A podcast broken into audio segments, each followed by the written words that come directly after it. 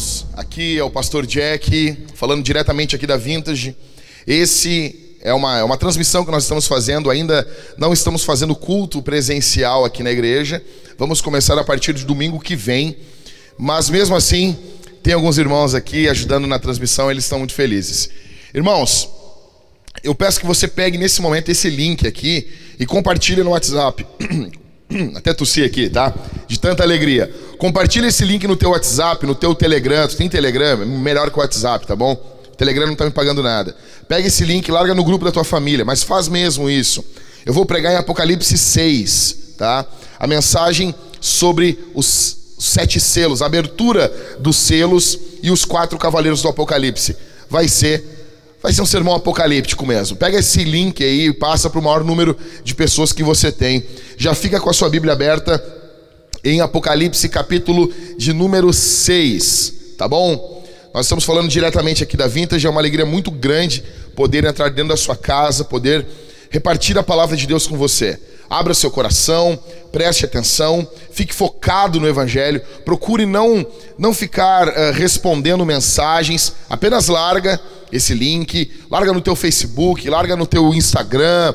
Se você tem mais de 10 mil seguidores, larga no arrasta para cima lá e vai ser demais, tá bom? Compartilha ele no Twitter. Twitter é uma benção, Twitter é uma alegria. Nem tem discussão no Twitter. Eu não discuti com ninguém essa semana no Twitter, tá bom?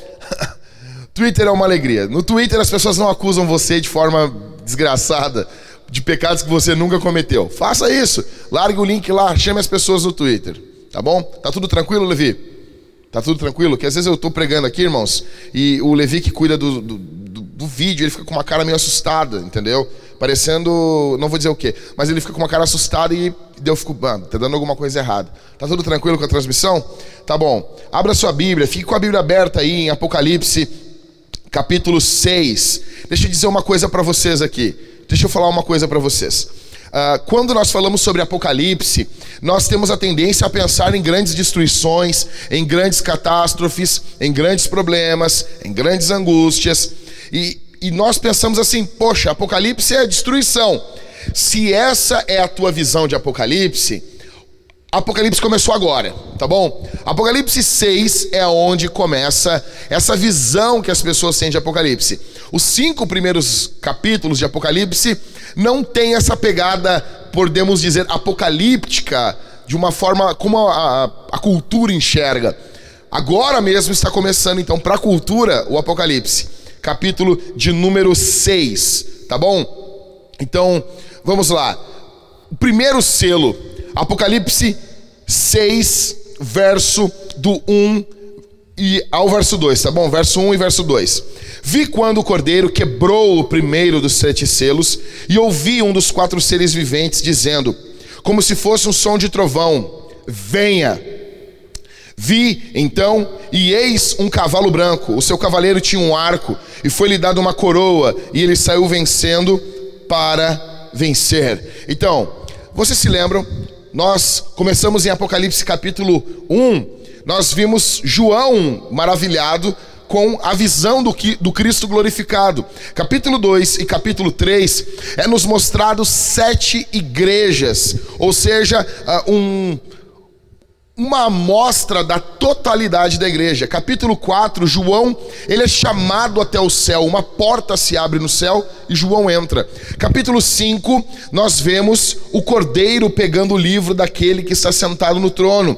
E nesse livro tem sete selos. Foi o que eu falei para vocês semana passada. Ok, agora o cordeiro vai quebrar esses selos. Imagine o livro como sendo um rolo muito grande, e os selos como sendo selo, um, um, sendo algo de cera, que você pega, pinga uma vela e você coloca um anel por cima, ou algum ferramenta, uma ferramenta de ferro, e você coloca a sua marca naquele selo ali. Então, nós temos sete selos selando esse pergaminho.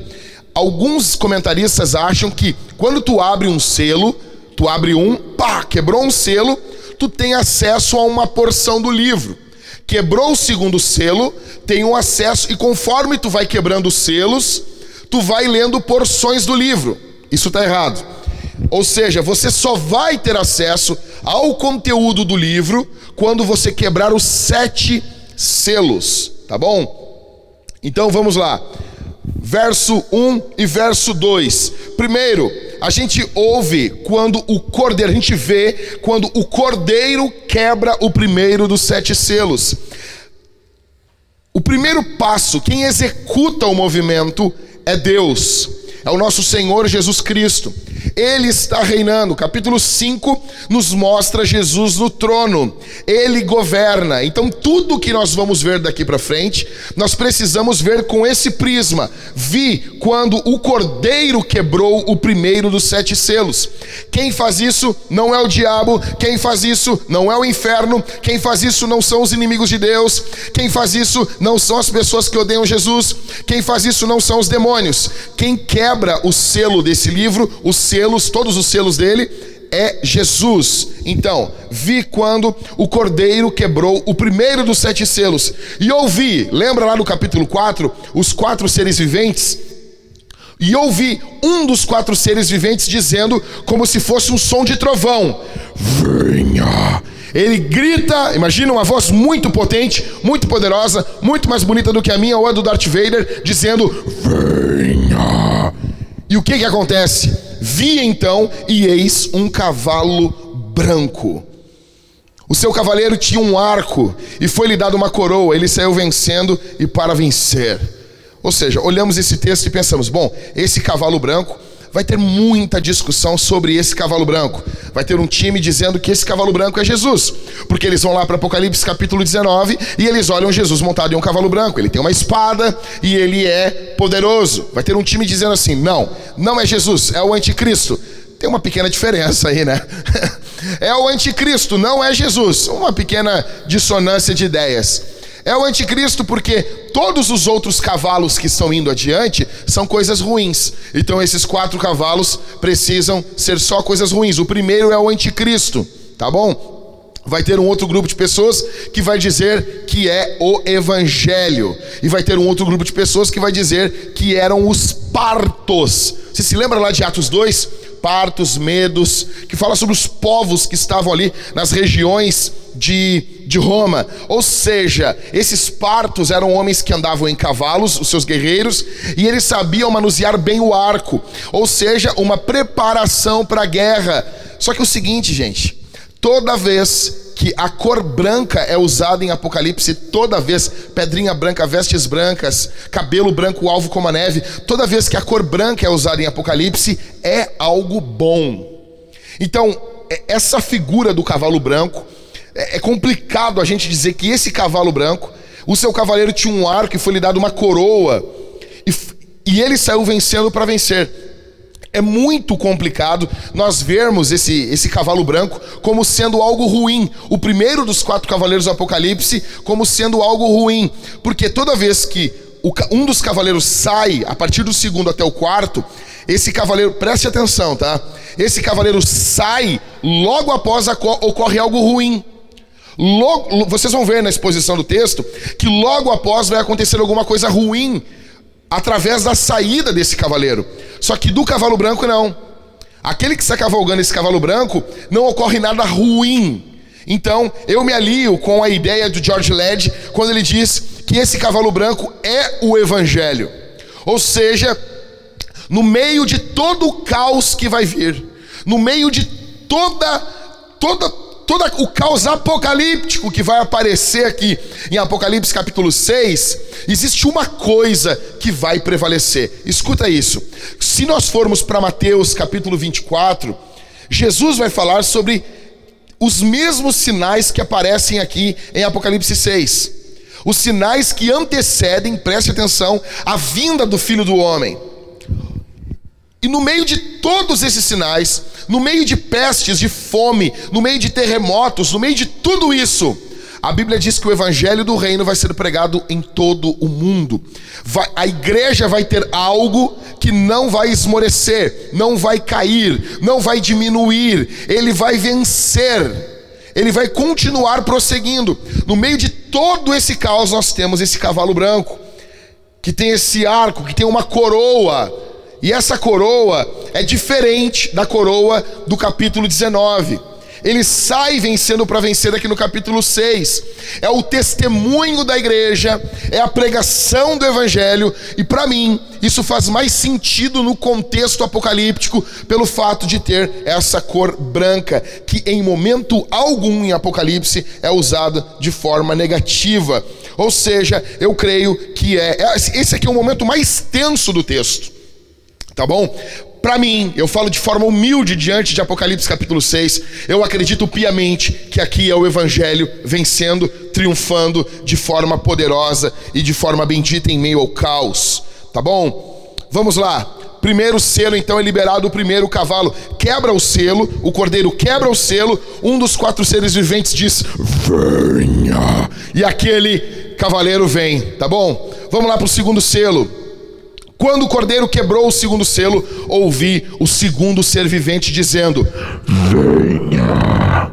Verso 4: E saiu outro cavalo que era vermelho. E, o seu caval... e ao seu cavaleiro foi dado poder para tirar a paz da terra, para fazer com que os homens matassem uns aos outros. Também foi-lhe dada uma grande espada. Espada aqui nesse texto, nesse, no verso 4, é um cutelo para matar, para destruir. É um cutelo de um açougueiro. É algo para carnificina. O segundo cavaleiro do Apocalipse, na quebra do segundo selo, fala de guerra. É um símbolo da guerra. Esse cavalo, esse cavaleiro que monta esse cavalo vermelho, ele vem e ele provoca guerra entre os homens. É um símbolo de guerra. O terceiro selo, verso de número 5 e verso de número 6. Quando o cordeiro quebrou o terceiro selo, ouvi o terceiro ser vivente dizendo: Venha. Então olhei e eis um cavalo preto e o seu cavaleiro com uma balança na mão. E ouvi o que parecia uma voz no meio dos quatro seres viventes dizendo: Aqui João não sabe muito bem, parecia que era no meio dos quatro seres viventes. Uma medida de trigo por um denário, três medidas de cevada por um denário, e não danifique o azeite e o vinho Terceiro cavalo, o terceiro cavalo, esse cavalo negro, né, esse cavalo preto, ele nos fala de escassez. O denário é uma moeda de prata aqui no primeiro século que valia, que, que correspondia ao valor de, do trabalho de um dia de um homem saudável. Ele trabalhava e ele ganhava por dia o valor de um denário. E essa medida aqui a medida de trigo é o que um homem precisa para viver um dia. Ou seja, o que que o que está sendo narrado para nós aqui? Esse homem trabalha e ele não tem como sustentar a sua família. Ele compra essa medida de trigo que corresponde a um dia de trabalho e essa comida não dá para sua família comer vale uma medida de trigo ou três medidas de cevada. Cevada era algo que os pobres comiam no primeiro século. O que nós estamos vendo aqui é escassez, porque em tempos normais, um denário chegava a comprar 15 medidas de trigo, ou seja, algo que dava para 15 pessoas comerem dentro de uma casa. O trabalho de um homem correspondia a comida para 15 pessoas. Nesse período de escassez, não. Aí o texto continua dizendo e continua e diz assim: três medidas de cevada de denário e não danifique o azeite e o vinho.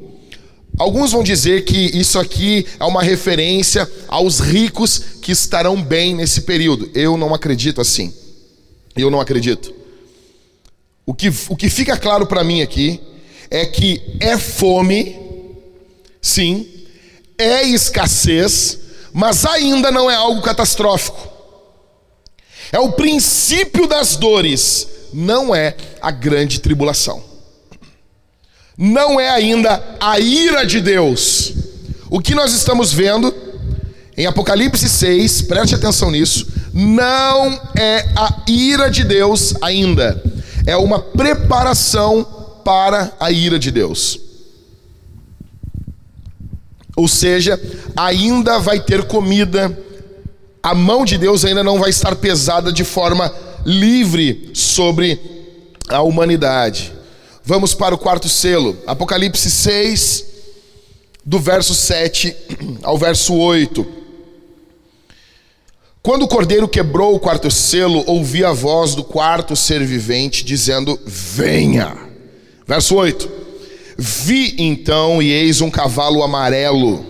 O seu cavaleiro se chamava Morte. Agora fala sobre o cavaleiro, tá? E o inferno o estava seguindo. Ou seja, não é algo bom. Tá bom?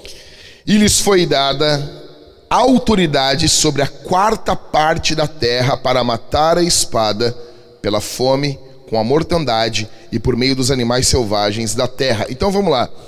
Esse cavalo amarelo, o termo no grego aqui não é, não é um amarelo amarelo, amarelão. Não é um amarelo do Brasil, da bandeira do Brasil. O termo pode ser traduzido por verde amarelado ou um amarelo acinzentado. Todos os comentaristas concordam que essa é a cor de um morto. Essa é a cor de um defunto. OK? Esse cavalo, ele tem uma aparência mortal. Quem está montado sobre ele é a própria morte, e o inferno está seguindo ele, ou seja, não é um bom dia para você gravar um vídeo, cantar uma canção ou fazer um churrasco com seus amigos é um dia muito complicado. Morte, que, o que está sendo apresentado para nós aqui é morte por fome, pestes e por feras. O que, que está acontecendo? Uma intensificação do cavalo anterior. O inferno está seguindo esse cavalo e esse cavaleiro. Ou seja, quando esse cavalo é liberado, o mundo dos mortos o segue e abraça um quarto da população da Terra. Isso daqui a pouco chega em tranquilamente 2 bilhões de pessoas. Nós estamos falando de algo muito mais pesado do que a pandemia que nós estamos vivendo agora. Nós estamos falando de algo muito mais pesado. Preste bem atenção no que eu vou falar o que Apocalipse 6, o que o quarto cavaleiro está nos mostrando, são duas coisas muito brutais. Primeira, é muito mais sério que o coronavírus. O coronavírus é um filhote que esse cavalo e esse cavaleiro comem no café da manhã. Isso aqui é muito mais sério. Tá? E mesmo assim, ainda não é a ira de Deus. Você está entendendo o que eu estou dizendo aqui? Isso é uma preparação para a ira de Deus. Você consegue entender? É muito mais sério. O número de mortes por coronavírus não chegou a um milhão ainda. Eu estou falando algo que chega na casa dos 2 bilhões de pessoas. E os comentaristas entendem uma coisa: o seguinte, ainda não é a ira de Deus. Por quê? Porque o, o, a morte está refreada. Ela não vai alcançar todo mundo. De cada quatro pessoas, uma irá morrer. É algo seríssimo. A situação fica pior que antes, mas ainda assim é uma situação limitada. Vamos lá. O quinto selo, verso 6, verso 9, perdão, até o verso 11. Acompanha comigo aqui no telão, aqui na TV. Quando o cordeiro quebrou o quinto selo, vi debaixo do altar as almas daqueles que tinham sido mortos por causa da palavra de Deus e por causa do testemunho que deram. Clamaram com voz forte, dizendo: Até quando, ó soberano Senhor, santo e verdadeiro, não julgas nem vingas o nosso sangue dos que habitam sobre a terra? Verso 11. Então a cada um deles foi dado uma veste branca, e lhes foi pedido que repousassem ainda por um pouco tempo, até que também se completasse o número dos seus conservos e seus irmãos que iam ser mortos como eles tinham sido. Então, os primeiros quatro selos que foram quebrados retratam as forças pelas quais, escute, as forças pelas quais Deus executará os seus propósitos durante os séculos. Então, esses quatro cavaleiros do Apocalipse que foram apresentados aqui, eles estão representando o que Deus vai usar. É Jesus que quebra os selos que faz os quatro seres viventes chamarem esses quatro cavaleiros. Essas são quatro formas que Deus vai executar o seu juízo durante toda a história. Isso precisa ficar claro para nós. Isso não é um evento. A abertura desses sete selos é durante toda a história depois de Cristo. Nós não sabemos em qual selo nós estamos. Ok? Nós não sabemos em que parte dos selos, em que momento de Apocalipse 6 nós estamos, mas nós estamos, alguns selos com certeza já foram rompidos, mas nós não sabemos, e não é lícito para nós ficar divagando em qual momento nós estamos. Mas Apocalipse 6 está nos mostrando toda a história, não é um dia onde Jesus vai abrir todos os selos em um dia, ou em uma semana, ou em um mês, não, isso nos mostra a história. O reino de Deus vai sendo estabelecido. Deus está executando seus propósitos durante os séculos. Vai haver avanço. O cavalo branco nos mostra que vai haver avanço da igreja, vai haver avanço e progresso do evangelho. Mas está claro para nós também que vai haver sofrimento. Escute isso o reino de Deus não está não estará presente de forma plena na época que nós estamos vivendo. Nós não veremos o reino de Deus de forma plena, plena, plena, mas ele está sendo estabelecido. Em Jesus, no primeiro século, o reino de Deus já veio, mas ele ainda está vindo, é o já e o ainda não. O que nós estamos vendo é a vinda do reino de Deus. Nós experimentamos o reino de Deus dentro da igreja, nós experimentamos o reino de Deus na vida uns com os outros, mas o reino de Deus não veio de forma plena. Por isso que Jesus nos ensinou a orar: venha o teu reino, ok? Então, isso está mostrando, esses quatro primeiros selos nos mostram Deus executando o seu juízo. Só que o seguinte, cara, Aqui no quinto selo está sendo mostrado as razões, o porquê dos quatro primeiros selos. O quinto selo começa a nos mostrar por que, que Deus executa juízo, a quantidade de injustiça sobre os nossos irmãos. Então veja, quando o cordeiro quebrou o quinto selo, vi debaixo do altar. Que altar é esse? Pergunta que fica: que loucura é essa? A Bíblia vai falar em diversos altares em Apocalipse. A ideia predominante aqui, eu quero que você entenda: João, quando esteve na Cidade Santa, ele não viu templo nenhum, porque o próprio céu é um templo. A Bíblia diz que o modelo, aquilo que Moisés passou e fez o tabernáculo, era um modelo do que lhe foi mostrado no monte. Ou seja, o céu possui um modelo de um templo e tem um altar. Quando o cordeiro quebrou o quinto selo, vi debaixo do altar, e provavelmente esse altar fica diante do trono de Deus. Do altar, as almas daqueles que tinham sido mortos por causa da palavra de Deus e por causa do testemunho que deram. Clamaram com voz forte, ou seja, as pessoas, os mártires na história da igreja. E, o mais louco é que nesse período não haviam ainda muitos mártires na igreja. A perseguição estava começando, é, assim, era a ponta do iceberg. A perseguição não era nem oficial ainda no Império Romano, havia perseguição em localidades específicas. Nós vemos isso nas sete cartas de as sete cartas do Apocalipse. Não são todas as igrejas que estão sofrendo perseguição. Laodiceia, por exemplo, não sofre perseguição externa. Já a Filadélfia sofre. Não são todas as igrejas que estão sofrendo perseguição. Só que isso está sendo avisado para a igreja que vai vir um período de perseguição intensa. O cristianismo está ficando claro. Jesus está dizendo aqui: o cristianismo requer um compromisso. Requer um compromisso. Verso 10. Clamaram com voz forte, dizendo: Até quando, ó soberano Senhor? Esse soberano Senhor é de uma palavra grega que da onde vem a palavra déspota? É um soberano que reina que reina de forma plena sobre tudo. É o mesmo termo usado em Atos capítulo 4, quando a igreja está sofrendo perseguição. Eles invocam o Senhor, não usando o Senhor do grego Kyrios, comum no Novo Testamento. Eles invocam o Senhor chamando ele de déspotes, em grego, que quer dizer esse soberano todo-poderoso. E eles estão invocando Deus assim: Ó oh, Senhor, Todo-Poderoso, Senhor soberano acima de tudo, um clamor por justiça.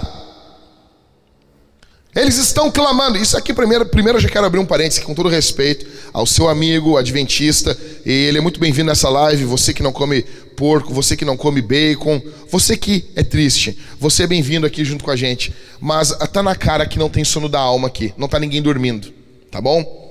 Não tem ninguém tirando um cochilo da alma aqui. Eles estão clamando. Há uma consciência após a morte. Então, a cada um deles, verso 11, foi dado uma veste branca. Ou seja, descanso enquanto eles aguardam. Foi dado para ele vestes brancas. Calma. Foi dito para eles: esperem. O cristianismo, ele trabalha com a questão da espera. As coisas não são instantâneas no reino de Deus. Nós vivemos num mundo muito instantâneo. Nós odiamos jornada. Nós queremos tudo para ontem. Nós, nós compramos comida no iFood naquele que entrega mais rápido. E se não entregar na hora, a gente quer o nosso dinheiro de volta. Não queremos pagar pela comida. Ou seja, nós somos um povo mimado que não quer esperar, entende? Nós somos o povo do miojo. Queremos esperar o tempo do miojo e comer caviar. Não. É dito para eles aqui: repousem, esperem um pouco. Essas vestes brancas é um descanso enquanto eles aguardam. O restante do livro, que nós vamos ver daqui para frente, é literalmente Deus respondendo essas orações dos nossos irmãos dos mártires. E está claro aqui que tem mais pessoas que vão passar pelo martírio. Verso 11: Então a cada um deles foi dado uma veste branca, e lhe foi pedido que repousassem, ainda por pouco tempo, até que também se completassem o número dos seus conservos e seus irmãos, que iam ser mortos como eles tinham sido. Ou seja, Deus tem um número, Deus sabe exatamente o número de mártires, de pessoas que darão a sua vida por amor a Jesus. Vamos, sexto selo e aqui em Apocalipse 6, nós ficamos no sexto selo. Depois, em Apocalipse 7, é feita uma pausa. Em Apocalipse 8, nós voltamos o sétimo selo. Tá bom? Mas hoje nós ficamos aqui, verso 12 ao verso 17. Leia comigo. Vi quando o cordeiro quebrou o sexto selo. Houve um grande terremoto. O sol se tornou negro como pano de saco feito de crina, cabelo de cavalo, tá? A lua ficou toda vermelha, como sangue. Verso 13.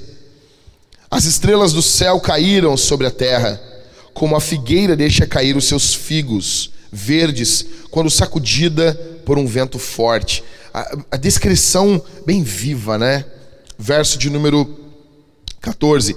E o céu recolheu-se como um pergaminho quando se enrola então, todos os montes e as ilhas foram movidas do seu lugar. Verso 15: Os reis da terra, os grandes, os comandantes, os ricos, os poderosos, todo escravo e todo livre se esconderam nas cavernas e nos penhascos dos montes. Verso 16: E disseram aos montes e aos rochedos: Caiam sobre nós e nos escondam da face daquele que está sentado no trono e da ira do cordeiro, não é nem como leão. Jesus está irado como cordeiro e eles estão apavorados. Verso 17: Porque chegou o grande dia da ira deles, e quem poderá subsistir? Verso 12 ao verso 14 nos mostra o dia do Senhor. Aquilo que o profeta Joel disse: Jeremias, aquilo que Sofonias falou, você que nunca lê Sofonias, Sofonias falou sobre isso, aquilo que Jeremias profetizou. Vai haver um dia de julgamento, de acerto de contas, E é exatamente o que está sendo mostrado para nós aqui. Quando você lê Mateus, escute dois, dois versículos de Mateus, capítulo 24, do verso 29 ao verso 30. Logo em seguida a tribulação daqueles dias, o sol escurecerá, a lua não dará sua claridade, as estrelas cairão do firmamento, os poderes do céu serão abalados. Então, verso 30, aparecerá no céu o sinal do Filho do Homem todos os povos da terra se lamentarão e verão o filho do homem vindo sobre as nuvens do céu com poder e grande glória. Ou seja, linguagem extremamente idêntica. A Bíblia nos fala que o dia do Senhor, o dia do acerto de contas, será um dia, um momento onde os poderes serão serão os poderes do céu serão abalados. Aquilo que nós entendemos por criação será totalmente abalado. A linguagem é idêntica. A ideia aqui é de um julgamento que desaba sobre os homens.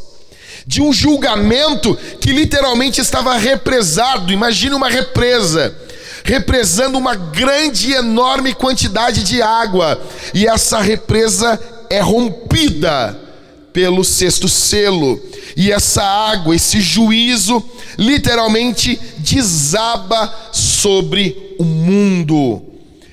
Esse juízo é inimaginável, é inconcebível o que o sexto selo, a quebra do sexto selo, produz. Os homens aqui, verso 15 ao verso 17, os homens entendem que é o juízo de Deus vindo. O dia do Senhor, o dia da ira. Sempre quando você lê assim, ó, na Bíblia, o dia do Senhor, o dia da ira, o dia do Senhor Jesus Cristo, o dia da ira de Deus. Sempre que você lê isso, vai ter, vai ter teólogos que vão dizer que cada um é uma coisa. Não! A Bíblia está falando do mesmo evento. São termos para um evento equivalente. João, e nota uma coisa, cara, o mais louco de tudo isso é que isso aqui não é o fim. Você tem noção disso? Isso, o que João está nos narrando é o que ocorre antes do fim. João não está narrando o fim. João está nos mostrando um Deus irado. João está nos mostrando um cordeiro irado. Será um juízo aterrorizante. Será algo inimaginável. É uma forma complicada até de descrever isso em palavras. É como você estar sonhando no pior pesadelo da tua vida e você acordar e você ver que aquilo é verdade. Porque quem está irado contra você não é alguém mau. O, o terror disso é que quem está irado contra você é alguém bom. E não apenas bom, mas todo-poderoso. Não tem ninguém para frear essa pessoa que está irada. O juízo aqui mostra que, que aquilo que nós entendemos por imutável, como o céu, montanhas, como aquilo que nós entendemos como não, essas coisas não são abaladas, elas são inabaláveis. Isso mostra um domínio sobre o céu, sobre a terra, sobre as estrelas. Nos mostra um poder, um poder, uma autoridade sobre isso, que essas coisas se tornam quase que brinquedo na mão de uma criança um poder brutal. Agora a pergunta que eu faço para nós, você imagina isso aqui? Você imagina? A Bíblia toda fala sobre esse dia. A Escritura toda avisa: vai vir o dia de acerto de contas. E Apocalipse 6 deixa claro isso. Nós estamos vivendo um período de uma pandemia e as pessoas já estão apavoradas. Ei, campeão, vai ser muito pior. Muito, muito, muito, muito. A minha função aqui não é só encorajar você, a minha função aqui é ser fiel à Escritura, é falar o que a Bíblia diz. E se for para encorajar, se a Bíblia mandar, a gente encoraja. Mas se for para dizer, ei, pare, pare, stop, pare. Você está indo para um caminho errado, vem vindo juízo contra você. É isso que Apocalipse 6 está dizendo. A pergunta que fica é por que nós resistimos a essa verdade? Por que, que nós resistimos? Por que, que nós lemos Apocalipse 6 e nós queremos literalmente exorcizar esse texto da nossa mente? Por quê? Por que, que você vai fazer de tudo para tirar esse texto da sua cabeça? Por quê? Em primeiro lugar, porque nós temos culpa. Porque você sabe, você que está me ouvindo, você sabe que você tem pecado. Muitos que estão me ouvindo sabem que tem levado uma vida dupla. Muitos que estão aqui me ouvindo sabem que você, a sua mente é um poço de lixo, de nojeira. E como você tem culpa, você sabe que esse texto é para você. Você tem feito de tudo, você faz de tudo para fugir disso. E Deus te pega nesse dia, no dia de hoje. Deus olha no teu olho, você está diante da face de Deus. É como se Deus estivesse olhando no teu rosto, aí onde você está, aí onde essa pregação chega. Não importa o dia que você esteja vendo ela, não importa, você pode fechar esse vídeo, você pode fechar o computador, mas isso vai se cumprir, isso vai ocorrer. Não há nada nada que represe isso. Você não vai ter domínio. Você pode ter domínio agora para desligar essa pregação, para desligar essa mensagem, mas isso continuará ecoando. Você pode parar a minha voz, mas você não pode parar a voz de Deus. Deus chega diante de você, meu amigo. Deus chega diante de você, minha irmã. Deus chega diante de você e Deus olha a tua culpa. Deus olha o teu pecado. Você sabe como você está. Você olha isso e você tem culpa e você não quer pensar nisso isso. A sua mente não quer meditar nessas coisas. Por quê? Porque resistimos a Apocalipse 6? Porque temos culpa, porque temos pecado, porque sabemos que somos culpados. Segundo, porque temos medo. Você olha esse texto de Apocalipse 6 e você teme, você tem medo. E esse medo faz com que você queira não pensar nessas coisas. Você tem medo. Você fica apavorado. Você só quer meditar em textos da Bíblia que você vincula aos ursinhos carinhosos. E a Bíblia está mostrando aqui, a Bíblia é um livro brutal, cara. Ela está mostrando quatro cavaleiros do Apocalipse. Está mostrando o caos que está vindo sobre esse mundo. E isso causa medo em você. Terceiro, por que resistimos essa verdade? Porque somos estúpidos e achamos que a nossa vida é infinita. Você acha que a sua vida vai durar para sempre. Nós vivemos como se não fôssemos morrer. Gente, cada fio branco da minha barba, do meu cabelo, é um pedaço de mim morrendo. Nós estamos no corredor da morte você e eu estamos no corredor da morte. Nós estamos, cada passo, cada decisão, cada coisa, escute o que eu estou dizendo. Cada caminho que você toma, cada decisão que você faz, cada atitude que você escolhe tomar, é algo que está encaminhando você para a morte. É algo que conduz você para a morte.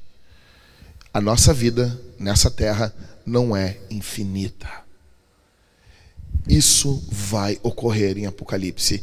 Esse texto de Apocalipse 6 vai ocorrer. 4. Porque comparamos Jesus com outros juízes, ou seja, nós vemos, a Bíblia nos mostra Jesus como um juiz, e nós vemos Jesus julgando com justiça. Mas nós achamos no fundo que Jesus, ele é como os outros juízes. Ou seja, os caras do mensalão, eles saem, eles não são presos. Nós vemos muito, muita injustiça, juízes sendo comprados. Nós vemos o STF como uma bagunça e nós achamos assim: ah, Jesus é como eles. Talvez você não diga isso, mas dentro do teu coração você pensa assim. Você acaba comparando Jesus com um juiz que você conhece. ledo engano, grande mentira. Em quinto, com isso nós achamos que sempre iremos nos safar, nos livrar. Sabe por quê? Você em algum momento da sua vida, você mentiu e você se livrou de algo ruim. Você em algum momento da sua infância, você não falou a verdade e você teve uma pequena vantagem em algum momento da sua vida. Você sabe manipular. O que eu quero dizer para as mulheres? Você aprendeu a forma de manipular o seu marido. Você é uma manipuladora. E você sempre se livra do confronto. Homens que aprenderam a manipular as pessoas, que aprenderam a arte de mentir, de falar meias verdades, você sempre acha que vai se safar, se livrar. Então você resiste a esse texto. Você não aceita esse texto. E você quer se agarrar em algumas coisas que te livrem dessa ira. Você olha algumas coisas e você acha que elas podem livrar você. E são falsos salvadores da ira de Deus. Aqui eu apresento apenas cinco. Primeiro, primeiro falso salvador da ira de Deus, a religião. Religião é aquilo que eu faço para alcançar a Deus. Existem outras definições? Sim, eu estou me referindo a essa. Religião aquilo que eu faço, não aquilo que Jesus fez. Aquilo que eu faço, então eu faço boas obras, eu vou na igreja, eu leio a minha Bíblia, mas o meu coração não é transformado. Eu não tenho um amor sacrificial por Jesus e por, pelos meus irmãos. Não, o meu coração é um coração de trevas. Eu sou um religioso aprendi a linguagem cristã, aprendi alguns louvores, eu apenas coloquei um tempero naquela carne podre, tomada por pecado, é isso que a religião faz. É uma carne temperada que você come e você passa mal. É apenas um tempero, é apenas uma maquiagem, é uma casa que está caindo e você passa uma tinta, um, um verniz. Não salva, tem aparência, tem status, abre algumas portas, mas não salva você da ira de Deus. Segundo, segundo falso salvador, a política. A política. Quantas pessoas estão se apoiando na política? Quantas pessoas? O texto fala no verso 15 que haviam reis. Leia comigo. Os reis da terra e os grandes, os comandantes, os ricos, os poderosos, e todo escravo e todo livre se esconderam nas cavernas e nos penhascos dos montes, fugindo da ira de Deus. Eram políticos, os reis, os grandes, presidentes, governadores, senadores, deputados, prefeitos. A política não livra você da ira de Deus. Muitas pessoas se escondem atrás disso. Há uma briga desenfreada no nosso país por isso. Nesse dia, o teu partido político e nada é a mesma coisa.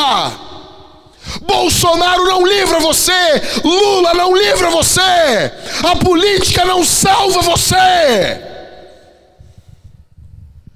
Deixe de ser um imbecil. Isso é um falso salvador. Não salva. E muitas pessoas, eu li hoje isso ainda. Uma imbecil colocou assim, sim, imbecil. Essa palavra tem que ser usada, ela tem um porquê de estar no dicionário, pomba. Uma mulher imbecil, não tem outro termo. Dizendo, nós devemos ensinar política de direita na escola dominical. Um lixo! Um lixo! O inferno estará lotado de esquerdistas e direitistas. A ira de Deus cairá sobre o PT, sobre o PSL, sobre os partidos do Brasil. Lixo não salva, não salva. Os reis estão apavorados diante do cordeiro, no verso 15 Terceiro falso salvador, família. Não importa de onde você vem. Não importa o teu pedigree, não importa. nem se é bom e nem se é ruim. Você, porque o, o, nós temos dois extremos na igreja. Ou a pessoa vem, ah, meu, meu, meu tataravô era pastor, meu bisavô, depois meu avô, meu pai, eu sou pastor, e, e você pode acordar no inferno. Você pode acordar perdido no inferno. Ou não, ou temos outro extremo. A pessoa vem de uma família não cristã e ela é ex isso, ex aquilo, ex matador, ex estrangulador, ex transformista. Então ela acha que tem uma vaga garantida dentro da igreja. Não, a sua família não salva você. A fé do teu marido não salva você, minha irmã. A fé da tua mulher, meu irmão, não salva você. A fé do teu pai não salva você, a fé do teu avô não salva você, a fé da tua avó não salva você, a fé dos teus filhos não salva você. Você não é salvo, você não é salva da ira de Deus através da sua família. É uma bênção? É, mas não há salvação na família. Terceiro, falso salvador da ira de Deus, o dinheiro. Olha o que diz o texto no verso de número 15. Lê de novo comigo os reis da terra, os grandes, os comandantes, os ricos, os poderosos e todo escravo e todo livre se esconderam nas cavernas e nos penhascos dos montes e disseram aos montes e aos rochedos: Caiam sobre nós e nos escondam da face daquele que está sentado no trono e da ira do cordeiro. Os ricos, os poderosos, o dinheiro não livra você da ira de Deus. Não importa quanto você tem no banco. Não importa, nada que envolve o céu pode ser adquirido com dinheiro. Nada que envolve o reino de Deus pode ser adquirido com o dinheiro. Os ricos estão aqui no texto desesperados, porque o seu dinheiro não compra o Senhor. O seu o dinheiro pode mover o mundo, mas o dinheiro não move quem criou o mundo. O dinheiro pode abrir portas, você pode ter um network, mas o, o, dinheiro não abre a porta da eternidade. O dinheiro pode dar acesso a pessoas, mas o dinheiro não dá acesso à pessoa de Deus. O dinheiro pode fazer muitas coisas, mas não pode salvar você. O dinheiro não entra na eternidade. O dinheiro, tudo que é eterno, não é comprado a dinheiro. A Bíblia vai nos mostrar mais adiante em Apocalipse que as ruas da Cidade Santa são de ouro. Ou seja, a, ouro lá não tem valor. É isso que o texto está dizendo. Eles pisam em cima do ouro, o ouro é usado para estar no chão, não é simplesmente a glória da cidade, também é, mas está sendo mostrado que o ouro lá não é algo muito valioso. Você não, o que você coloca no chão da sua casa, você não leva muito a sério, tá bom? Então o ouro é colocado no chão, as ruas são de ouro. A gente sempre pensa, ah, a glória da cidade, as ruas são de ouro, beleza? É uma boa interpretação e está dentro, mas a gente tem que pensar no segundo lado da moeda, no outro lado, que é o que? O ouro não vale nada lá. Porque tem algo mais valioso que o ouro, que é o Senhor Jesus Cristo. O teu dinheiro não salva você da ira de Deus. Quinto, a pobreza. Porque se nós temos de um lado pessoas que acham que o dinheiro pode salvar elas, nós temos um outro grupinho que acha que a pobreza livra eles. Olha o que diz o verso 15, leia de novo comigo. Os reis da terra, os grandes, os comandantes, os ricos, os poderosos e todo o escravo, eles estavam apavorados. Os pobres estão apavorados, porque Deus não salva ninguém por pena. Talvez você não tenha, talvez eu estou pregando para algumas pessoas aqui que não tem um real no bolso e eu não tenho uma mensagem de esperança para você, porque alguns de você têm vivido de forma ímpia, maldita. Você tem inveja no seu coração, você inveja as pessoas que têm, você tem ódio no seu coração. A sua pobreza, a sua escassez não levou você para mais perto de Jesus. Não, você passou a invejar as pessoas. O seu coração é mau. Você não é os pobres que a Bíblia está se referindo, pessoas que buscaram a Deus no meio da adversidade. Não, a sua pobreza apenas endureceu mais o seu coração, e essa sua pobreza você usa muitas vezes para manipular as pessoas, para tirar vantagem das pessoas, você acha que as pessoas têm obrigação com você e elas não têm obrigação com você. Você precisa se converter dos seus maus caminhos, porque essa pobreza, ela é um falso salvador da ira de Deus. Religião, política, família, riqueza, dinheiro e pobreza não salvam vocês da ira de Deus. São falsos salvadores. São falsos salvadores. Bendito seja o nome de Jesus. Estou caminhando para o fim. Cinco verdades brutais que nós temos que engolir nesse texto. Primeira, Deus é soberano. Deus é soberano. Quem está quebrando selos aqui é Jesus. Quem está quebrando selos aqui não, não é o diabo. Não é o diabo. Quem está fazendo isso aqui é Jesus. Quem está quebrando selos, quem está orquestrando tudo é Jesus. Deus é soberano, Deus é soberano sobre a tua e sobre a minha vida. Deus coordena todas as coisas, Ele é todo poderoso, todo majestoso, todo glorioso. Deus é soberano. Às vezes nós falamos da soberania de Deus só para as coisas boas. Deus é soberano para fazer o que Ele quiser com a nossa vida. E misericórdia, nós pedimos misericórdia, Senhor. Mas Ele é soberano. Ele pode todas as coisas. Durma com isso. Ele não precisa pedir a tua e nem a minha opinião. Ele não precisa chegar, ele não se aconselha conosco, ele não vai sentar na beira, uma, na calçada de uma, de uma de uma rua, sentar ali, se acocar do teu lado e pedir se você entende ele e perguntar o que você acha. Não, ele vai fazer. Se você ficar irado com ele, é problema teu. Ele continua sendo Deus e você é apenas uma criatura. Segundo, o cristianismo é um convite ao sofrimento. O que nós estamos vendo em Apocalipse 6 é sofrimento. Nós estamos vendo sofrimento no seu mais alto nível. Se nós, se as pessoas estão apavoradas hoje, gente, escuta isso.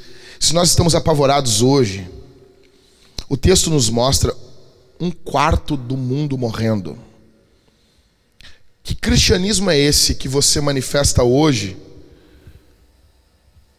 Que cristianismo será quando essas coisas ocorrerem? Se elas ocorrerem na nossa geração, como que vai ser o teu cristianismo? O mundo sendo, sendo morto, sendo destruído por pestes, por pragas, por bestas, feras, sendo destruído por guerra. Sendo que a Bíblia está nos mostrando que o, o cavaleiro branco está triunfando, o testemunho está indo. Ou seja, no meio de todo esse caos, a igreja segue fazendo o que ela sempre fez. Ela testemunha e ela está pronta para o sofrimento. Eu pergunto você, por que, por que, que você está tão desesperado? Por que, que você vive em um estado de desespero? O cristianismo é um convite ao sofrimento e vou além. O cristianismo, terceiro, ele é um convite à morte. Sabe como uma pessoa ingressava na igreja do primeiro século? Ela chegava, os pastores perguntavam para ela: Tu crê no Senhor Jesus Cristo? Como teu Senhor e teu Salvador. Primeiro século, isso, e segundo século. A pessoa dizia assim: creio. A segunda pergunta para a pessoa entrar para a catequese era: Tu está disposto a morrer por ele? Essas foram as duas perguntas até o quarto século. Era: Você crê em Jesus como o teu Salvador e o teu Senhor? E a segunda pergunta: está disposta a morrer por ele? Quando a pessoa dizia: Estou disposto, estou disposta a morrer por Jesus. Aí ela era admitida na igreja.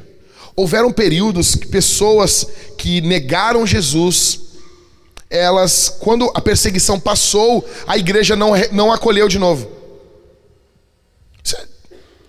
Você pode achar isso muito forte, né? Vem a perseguição, algumas pessoas negam Jesus e a igreja excomunga ela eternamente. É pesado, é é pesado principalmente para nós que vivemos um cristianismo água com açúcar. É pesado para nós, principalmente que vivemos um cristianismo a lá a Bíblia não é palavra de Deus, como um moleque idiota falou esses dias. E muitas menininhas, tá? Que tem seus desejos, seus pequenos desejos sexuais por esse pregadorzinho idiota que não, olha, fica atacando a Bíblia e muitas guriazinhas idiotas, imbecilizadas estão defendendo no Twitter, defendem na internet. O cristianismo é um convite à morte. Gente que não considera a Bíblia a palavra de Deus, não fica nem uma hora no tatame contra a morte. Jesus convida você, Jesus chama você, venha morrer, venha morrer. Como diz Ronaldo Lidório, o primeiro chamado, o primeiro, a primeira missão de Jesus para a igreja é a morte. Depois vem as outras coisas. Agora eu tenho visto cristãos que têm supervalorizado a sua vida, têm colocado a sua vida acima de tudo, o seu bem-estar acima de tudo. Cara, com todo respeito, meu velho, que se dane o teu bem-estar por um momento. Que se dane o teu bem-estar por um momento. Nós temos condições. Gente, deixa eu dizer uma coisa aqui. Se você ouvir essa pregação que eu estou falando, se você meditar aqui em Apocalipse 6, preste atenção no que eu vou dizer agora. A pregação bíblica, ela vai deixar você esquizofrênico. Porque você estuda uma coisa e vive outra, estuda uma coisa e vive outra, estuda uma coisa e vive outra. Você lê, você lê, é a mesma coisa. Escute isso aqui. É a mesma coisa quando eu falo com homens, né? Aquela frase clássica do Paul Washer, ele pergunta: "Você está disposto a morrer no lugar da tua mulher?" Os homens dizem: "Estou". Aí ele faz a segunda pergunta: "E lavar a louça?" E eles dizem: "Não, isso não". Ou seja, como você diz que você vai fazer as grandes coisas por Deus, se as pequenas você já está dizendo não? O problema é que nós divorciamos Deus das coisas minúsculas da vida. Nós achamos que as coisas que fazemos de forma minúscula não são para Deus. Nós estamos em busca de conforto. Jesus nos apresenta morte. Nós estamos em busca de salvação do nosso corpo. Jesus nos chama para o sofrimento. Nós estamos sempre em busca de sermos livres, de, de nos safarmos. Você e eu temos uma natureza que foge da, foge da responsabilidade, foge da comunhão. Nós temos uma natureza que foge da aliança, que foge de dar a palavra. Nós não queremos isso. Jesus quer isso para você. Jesus chama você para morrer. É um convite à morte. É brutal. É o que o texto está dizendo. Pegue ele e viva ele. Pegue ele e ame ele. Pegue o texto de Apocalipse 6, abrace ele e diga: É meu, é a palavra de Deus para mim. Agora, se você você constantemente ouvir pregações dessa forma, ouvir pregações desse nível, e você constantemente negar, negar, negar, você ouve, estuda e vive de outra forma. Você ouve, a sua mente entende racionalmente, mas as suas ações são outras. Você vai se tornar um esquizofrênico, você vai ter uma doença mental, porque ninguém suporta ler e estudar na questão cognitiva da, que, da coisa e viver de uma outra forma. Você vai se tornando hipócrita um cínico, e não é isso que Deus quer para você. Deus está chamando você hoje ao sofrimento e à morte. Bem-vindo ao cristianismo, ao discipulado pessoal de Jesus. Aleluia. Cinco verdades brutais que temos que engolir. Em quarto, o juízo vem vindo. O juízo vem vindo, está claro isso. Está claro isso. É, há um cronômetro no céu em contagem regressiva o juízo vem vindo.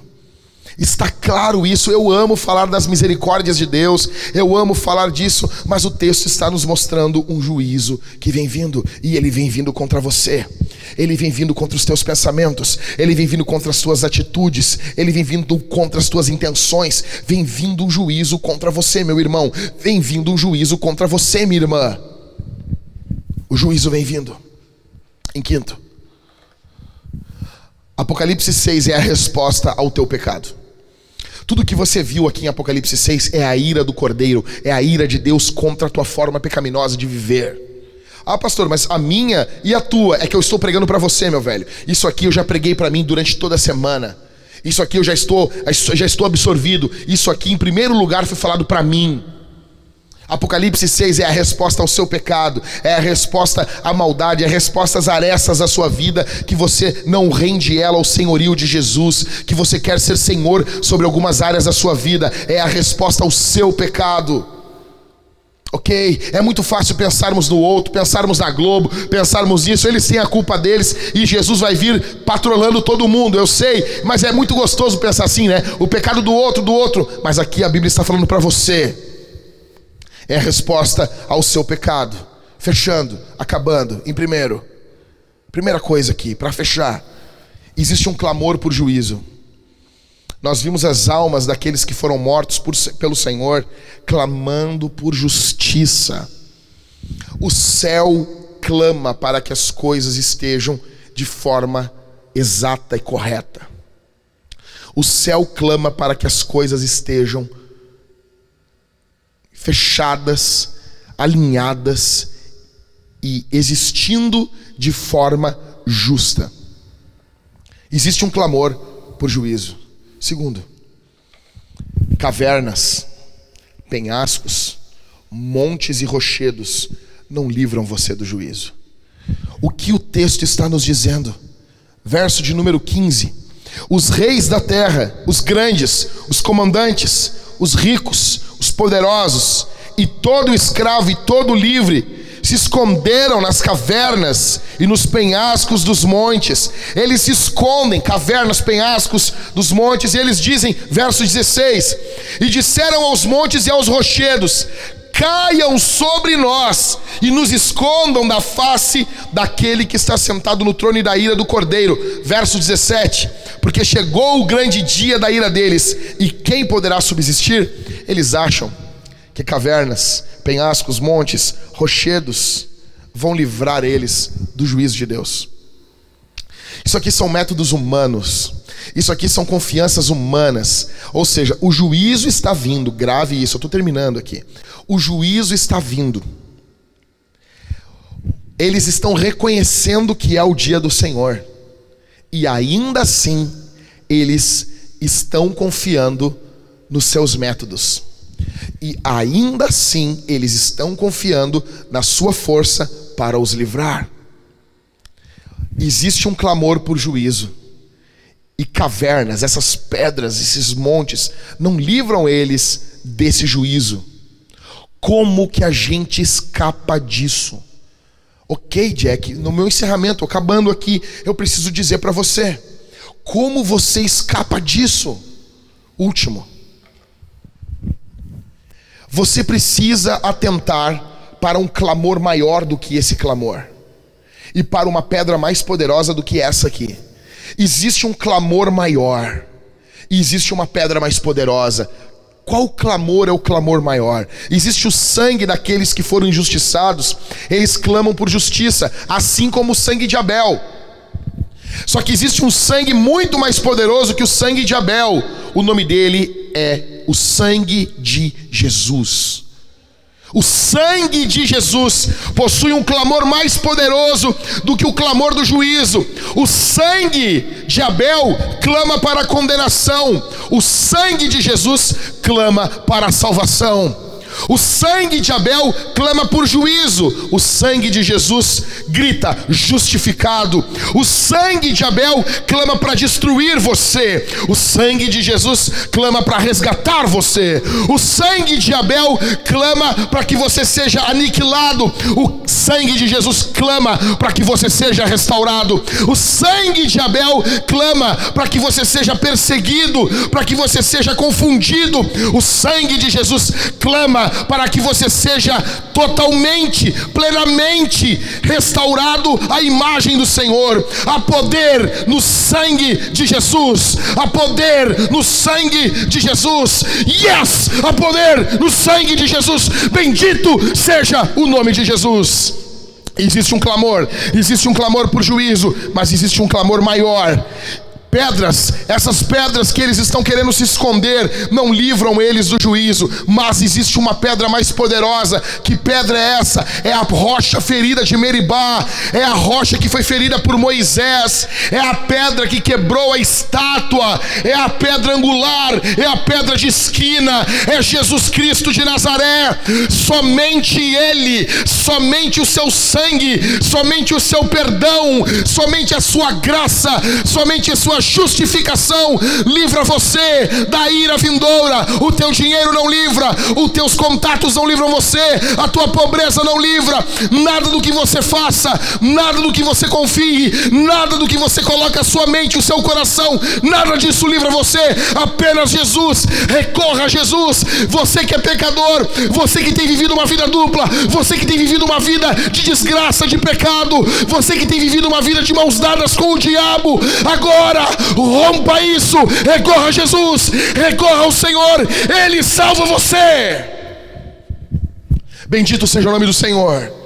Ele salva você, Ele alcança você, Ele é maior que os seus pecados, Ele é maior que a tua culpa, o sangue dele perdoa você. Reconheça, confesse, abra o peito, mostre quem você é. Jesus salva você, Jesus salva você do seu jeitinho, Jesus salva você do seu pecado, Jesus salva você dos pecados aprendidos da sua infância, Jesus salva você, Jesus salva pecadores, Jesus salva da ira vindoura. Ainda não estamos em Apocalipse 6, isso vem vindo, isso vem chegando, mas eu estou aqui como alguém que está anunciando para você um juízo que está vindo, e eu venho anunciar para você, eu venho gritar: ei, refugie-se em Jesus, o juízo de Deus está vindo contra você, mas ainda há tempo, ainda há tempo hoje. Dobre os seus joelhos onde você está, confesse o seu pecado, recorra a Jesus, há poder no nome de Jesus, há poder no sangue de Jesus, Ele é poderoso. Bendito seja o nome de Jesus. Eu sinto a presença de Jesus aqui. Eu sinto Sua presença aqui. Eu sinto o Seu poder aqui. Aleluia. Aleluia, aleluia. Bendito seja o nome de Jesus. Bendito seja o teu nome, Jesus. Eu sinto o poder dele aqui. Eu sei que tem pessoas que estão me ouvindo nesse momento. Eu não sei em que momento você vai ouvir essa pregação, mas eu quero dizer para você, eu quero gastar mais 30 segundos dizendo isso. Há perdão em Jesus. Recorra a Jesus. Ele nos avisou, ele nos disse. Apocalipse 6 é uma carta dura, muito dura, mas é uma carta de alguém que ama você. É uma mensagem duríssima, é uma mensagem seríssima, mas é uma mensagem de amor. Ou seja, o texto, a última frase, escute isso aqui, eu estou encerrando. A última frase no verso 17. Porque chegou o grande dia da ira deles, e quem poderá subsistir? No capítulo 7, vai estar mostrando aqueles que subsistem. Vai aparecer os 144 mil selados, aquele, o povo de Deus que é protegido por Jesus. Eu não quero entrar nesse tema ainda. Eu vou falar disso daqui a duas semanas. Semana que vem nós voltamos com os cultos e eu vou pregar. Vai ser aniversário da Vintage. É aniversário de sete anos.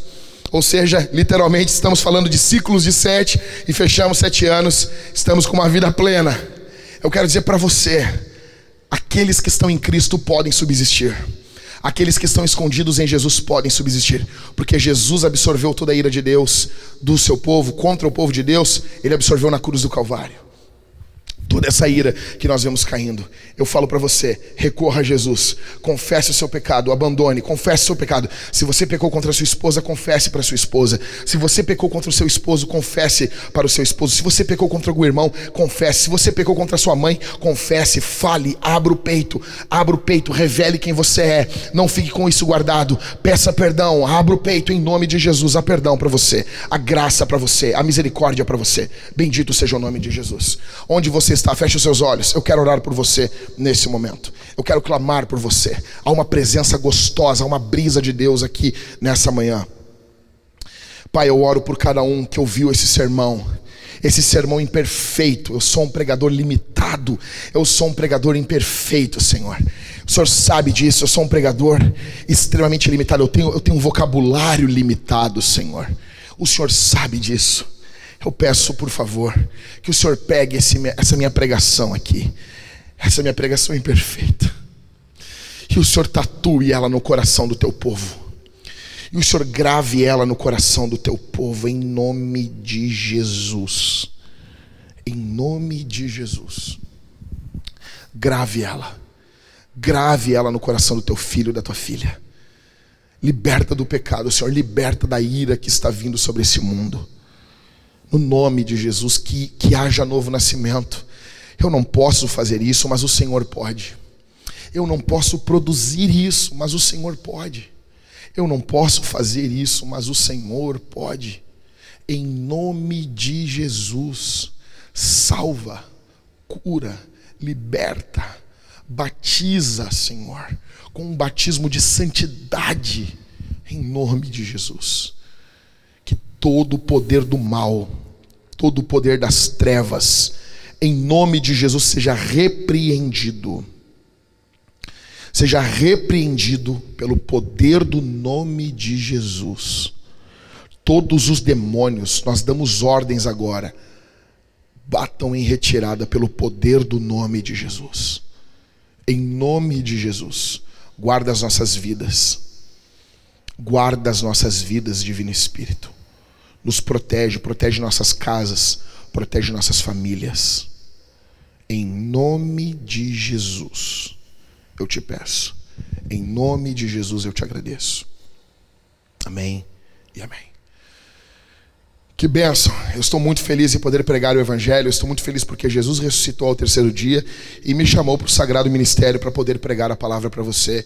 E eu vou morrer fazendo isso. Eu vou dar minha vida. Eu não sei se eu vou morrer hoje, semana que vem ou daqui a 50 anos. Mas uma coisa é certa: enquanto eu estiver vivo, enquanto eu estiver com essa, com essa minha voz destruída, eu vou pregar o Evangelho com todas as minhas forças. Para você que acompanhou, no, no, ficou até agora com a gente, nos acompanhou aqui, eu quero fazer um convite para você. O Levi vai colocar aqui as nossas contas. Bom, deixa eu dizer, dar um feedback para vocês. Eu peço que você não desligue ainda a sua, a sua, aqui a internet.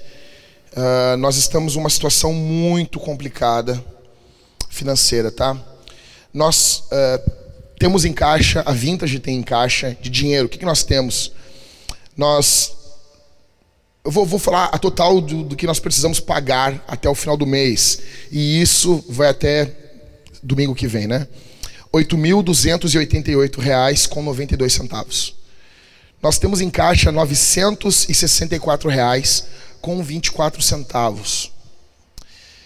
Está faltando para nós 7.324 reais com 68 centavos. E nós estamos na semana mais complicada do mês. Somente um milagre ou pessoas generosas mesmo para nos enviar essa oferta. Faltam para nós pagarmos nossas contas R$ 7.324 com 68 centavos. E deixa eu dizer uma coisa para você. Aqui não está o meu salário. Eu, eu, estou desde o começo dessa pandemia, eu estou sem receber e, e, e eu estou vivendo. Deus tem cuidado de mim, não é para mim. Eu preciso muito muito, muito. Nós precisamos muito que você envie ofertas para nossa conta. Uh, eu, com todo respeito, deixa eu abrir o peito para vocês. Várias pessoas dizem para mim assim: tu pensa em plantar uma igreja aqui no Rio de Janeiro? Tu pensa em plantar uma igreja aqui em São Paulo? Tu pensa em plantar uma igreja? Perguntaram agora se eu plantaria uma igreja no norte do Brasil. Deixa eu dizer uma coisa para vocês. Se você diz isso, Primeiro, nos ajude a plantarmos a igreja aqui no Rio Grande do Sul, que é o estado menos evangelizado da, da nossa confederação. Ok? Então, não tem como plantarmos igrejas em nenhum outro lugar se nós não tivermos pagando as nossas contas. Deixa eu dizer para vocês, numa dessas desse dinheiro que está faltando, é um missionário nosso que nós temos em Portugal. Nós temos que mandar uma oferta para ele. Nós vamos mandar para ele 200 euros. Então, é família que precisa de dinheiro para comer, ok? Então eu estou acostumado a tirar da minha mesa e colocar na igreja, continuarei fazendo isso, mas eu preciso, eu não consigo fazer isso sozinho. Eu preciso que outras pessoas se juntem a nós. E aqui está a forma como você vai se juntar a nós. Primeiro, quero começar aqui de baixo. Se você quer nos ajudar, você pode nos ajudar com cartão de crédito. Entre em vintage180.com/doe. Eu acredito que enquanto eu estou pregando, pessoas de posses, você tem condições de ajudar, entre em contato conosco, tá bom? Use o seu dinheiro para a propagação do evangelho. Se você acredita no que nós estamos pregando, ok, ok.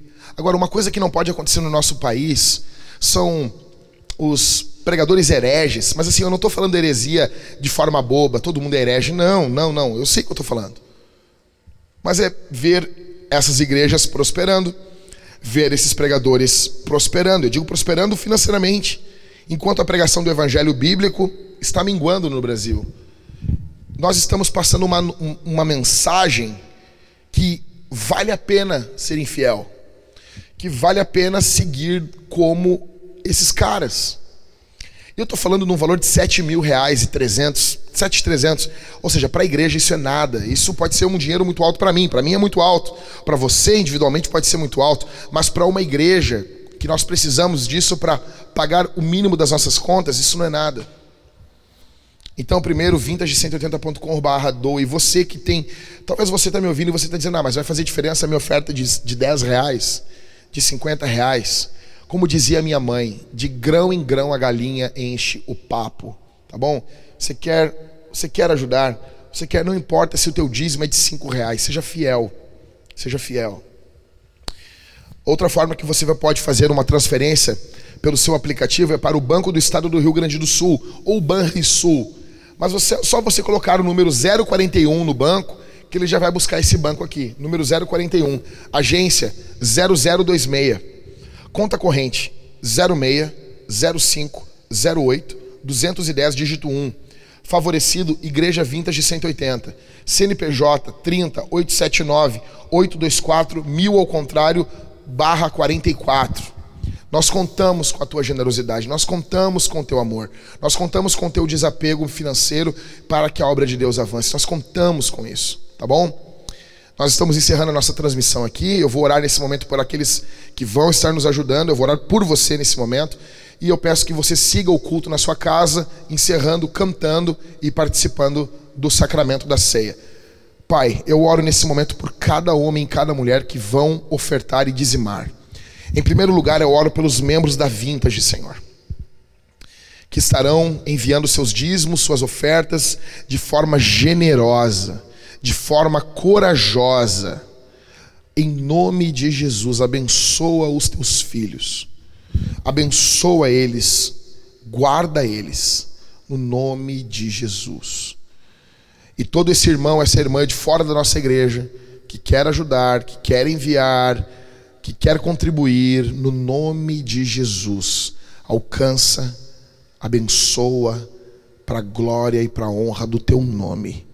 Nós te pedimos que o Senhor multiplique a sementeira dessa gente. Que o Senhor abençoe financeiramente para que tua obra não pare. Em nome de Jesus, eu confio que o Senhor Deus vai prover. Amém e amém. Deus abençoe você, um ótimo domingo, fique com Jesus.